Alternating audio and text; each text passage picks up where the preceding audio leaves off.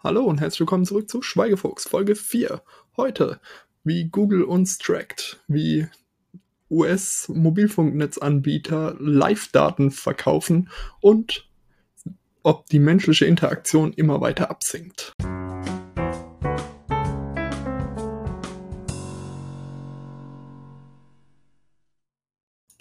In der ersten News Story dieser Woche schauen wir uns an, wie Google es schafft, uns zu tracken, obwohl unser Handy zum Beispiel im Airplay-Mode ist. Ähm, und zwar hat, aus, hat die australische Regierung ähm, herausgefunden, dass also aufgrund dieses Konflikts, das die Oracle und Google haben, dass Google die Benutzer von von Android-Handys ähm, tiefergehend ausspioniert, als man nur denkt. Selbst wenn man im Flugzeugmodus ist, findet Google trotzdem heraus, wo man ist, ähm, wo man sich bewegt und äh, ja, und wie man sich fortbewegt. Also ähm, ob man läuft, ob man mit dem Auto fährt, Fahrrad fährt, ja, und solche Sachen können die da unterscheiden. Auch ähm, kommen die nicht auf exakte Routen, aber die kommen ähm, doch relativ nahe dem Ganzen. Ähm, wie schaffen sie das Ganze? Hm, so richtig raus ist es noch nicht. Man weiß aber, dass ähm, die Mobilfunknetze sich auch im Flugzeugmodus noch ähm, immer wieder verbinden, dass sobald man ähm, aus dem Flugzeugmodus rausgeht oder selbst unter bestimmten Umständen im Flugzeugmodus man immer noch ähm, Notruf, einen Notruf absetzen kann. Und in den USA gibt es dann noch mehr Regulierungen dahinter, wann ein Handy wirklich komplett nicht erreichbar sein kann der einzige Weg, um bei einem Android-Handy überhaupt nicht von Google getrackt zu werden, ähm, ist das Handy wirklich komplett auszuschalten. Ähm, die Daily, der Daily Telegraph, die haben das Ganze mal zusammen mit Fox News ähm, genauer angeguckt und haben dort, ähm, ja, haben zweimal das gleiche Handy gekauft, haben es in die Hosentasche von einem Journalisten gesteckt und der ist einfach mal durch Washington DC gelaufen und hat mal geguckt, ähm, ja, was da eigentlich für Daten rausfließen aus seinem Handy. Und das eine Handy war den ganzen Tag lang im Flugzeugmodus und das andere nicht. Und das Überraschende war, dass tatsächlich das Handy im Flugzeugmodus noch mehr Daten gesammelt hat, als das, ähm, was nicht im Flugzeugmodus war.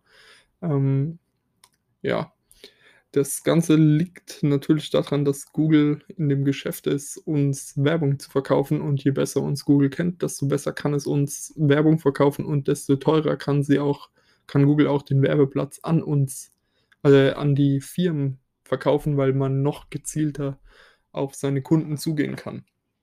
Ähm, das ganze Prinzip, das ökonomische Prinzip dahinter nennt sich Surveillance Capitalism. Ähm, falls euch das interessiert, kann ich dazu auch gerne mal so, eine kleinen, so ein kleines Mini-Segment wie über die Metadaten machen.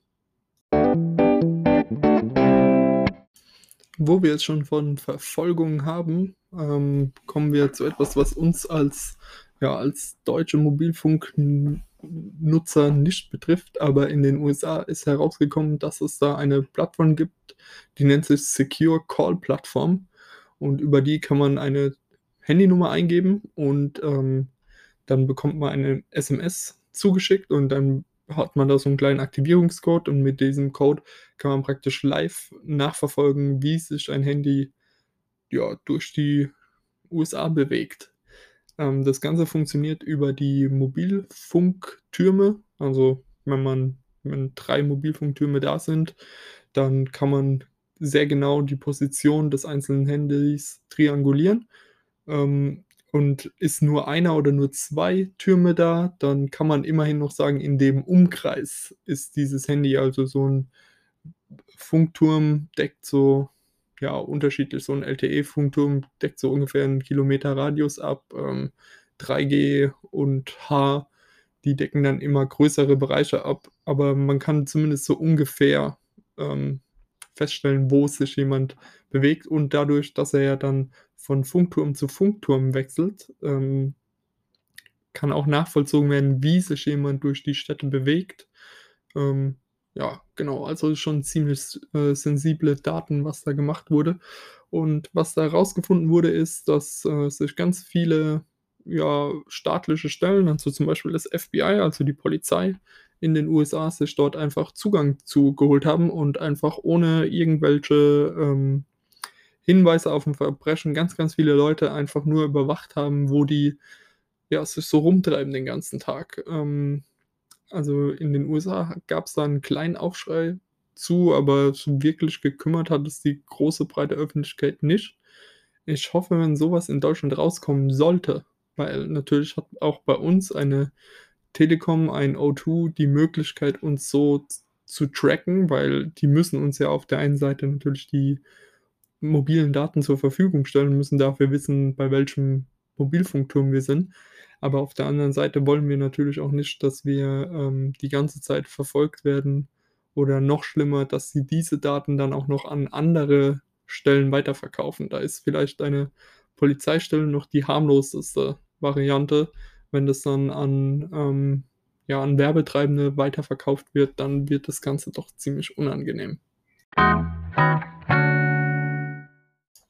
Und zum Abschluss habe ich diese Woche noch einen kleinen Artikel, den ich jedem ans Herzen legen möchte. Und zwar ist der von der New York Times und hat den Titel „Are My Friends Really My Friends?“ Und dieser Artikel beschäftigt sich damit, ob, ähm ja, dass zwar in der modernen Zeit oder jetzt durch soziale Medien und grade durch Smartphones sich zwar die, ähm, Quantität der menschlichen Interaktion erhöht, aber, ähm, stellt die Frage, ob nicht die Qualität dieser Interaktion deutlich gesunken ist.